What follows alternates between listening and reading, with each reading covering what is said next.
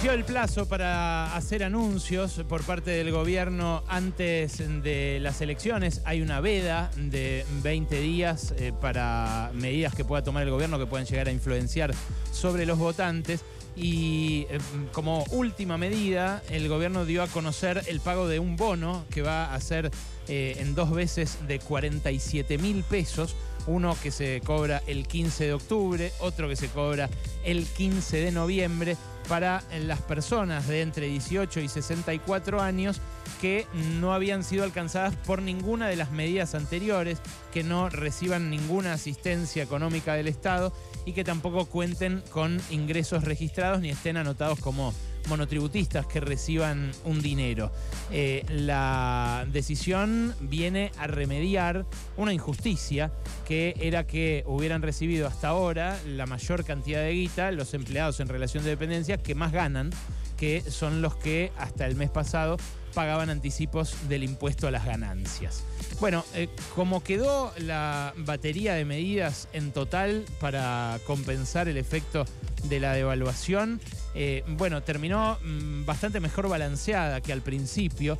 Llama la atención que hayan empezado por el descuento de ganancias, pero también uno puede intuir que hubo algo de de movida política en meter ese tema en el Congreso para desnudar las contradicciones de una oposición que decía que no quería que los trabajadores paguen impuestos a las ganancias, pero que a la hora de votarlo como ley terminó votando en contra.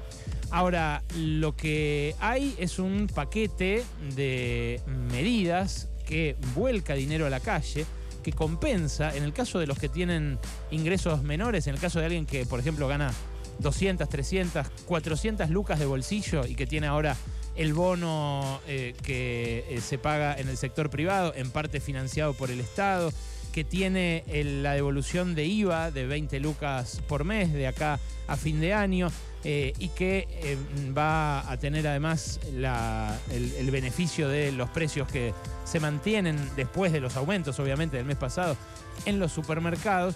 Bueno, en esos casos el golpe inflacionario del mes pasado se vio compensado o incluso más que compensado. En el caso de los jubilados que cobran más que la mínima, sobre todo los que cobran más de dos veces la mínima, ahí no hay compensación, vienen perdiendo como en la guerra, es eh, una cuestión ya además de bastante largo aliento, porque vienen perdiendo más del 30% desde el desbarranco de Macri en 2017, cuando además les cambiaron la fórmula de actualización y les robaron un trimestre. Pero lo que configura en general todo este paquete es, por un lado, un intento de Sergio Massa de ganar las elecciones. Ayer lo decía muy clarito mi compañera Gaby Vulcano. Decía, Massa prefiere incumplir con el Fondo Monetario, pero eh, acercarse al menos a la posibilidad de ganar las elecciones y muestra a la vez, y esto lo digo ya más en términos económicos, lo que podría ser el laboratorio de una política más justa. ¿Por qué lo digo? Bueno, porque lo que mostró, sobre todo la devolución de IVA, que es, algo de estricta justicia que beneficia a los sectores que, repito, ganan hasta 700 mil pesos de bolsillo siendo laburantes, a los jubilados, a los beneficiarios de, programas sociales, de asistencia eh, a la asignación universal por hijo, lo que mostró es que se puede convertir en más progresivo un impuesto que es por naturaleza regresivo.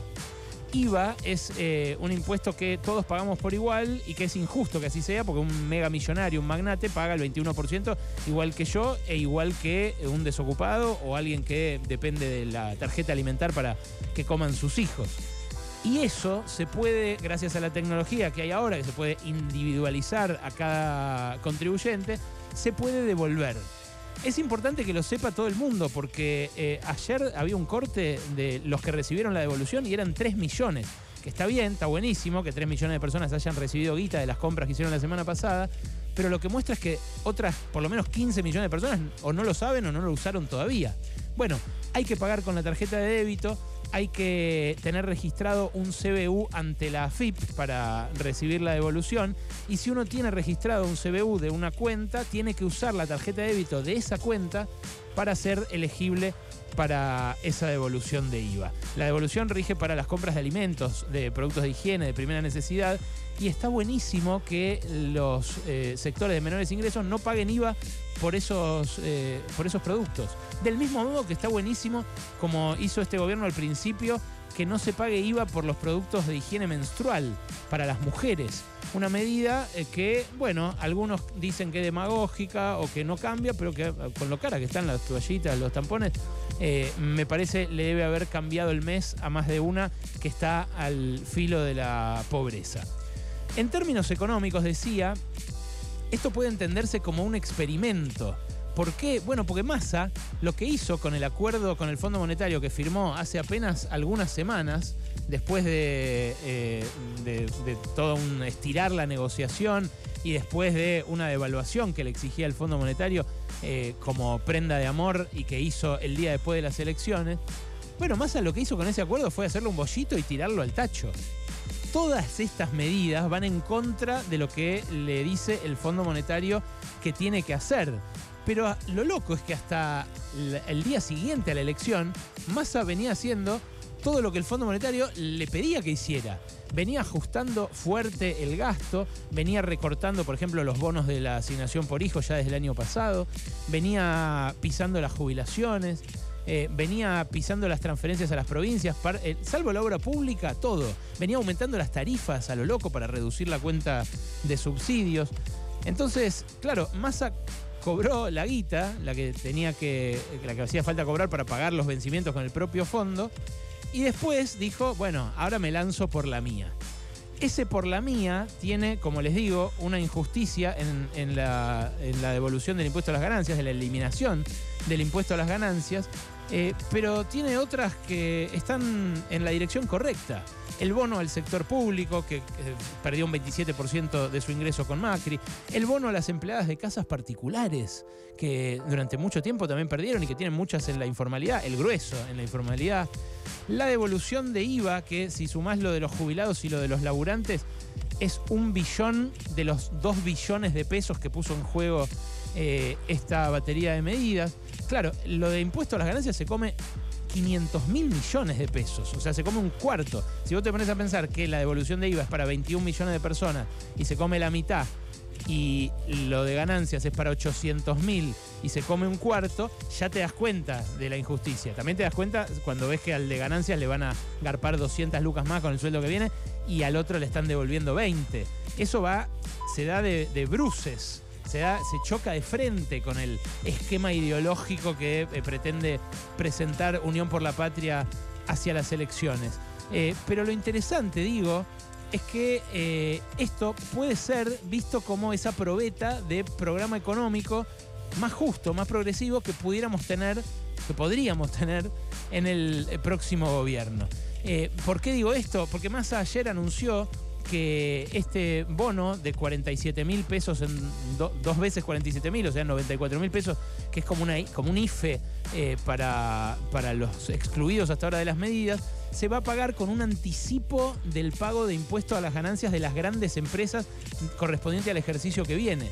Y claro, si no compensara nada este plan de estímulo a la demanda, estaría generando inflación. Porque no es que se puede gastar, gastar eh, a lo loco sin mirar ni cómo se financia eso, ni si ese financiamiento es con impresión de pesos por parte del Banco Central.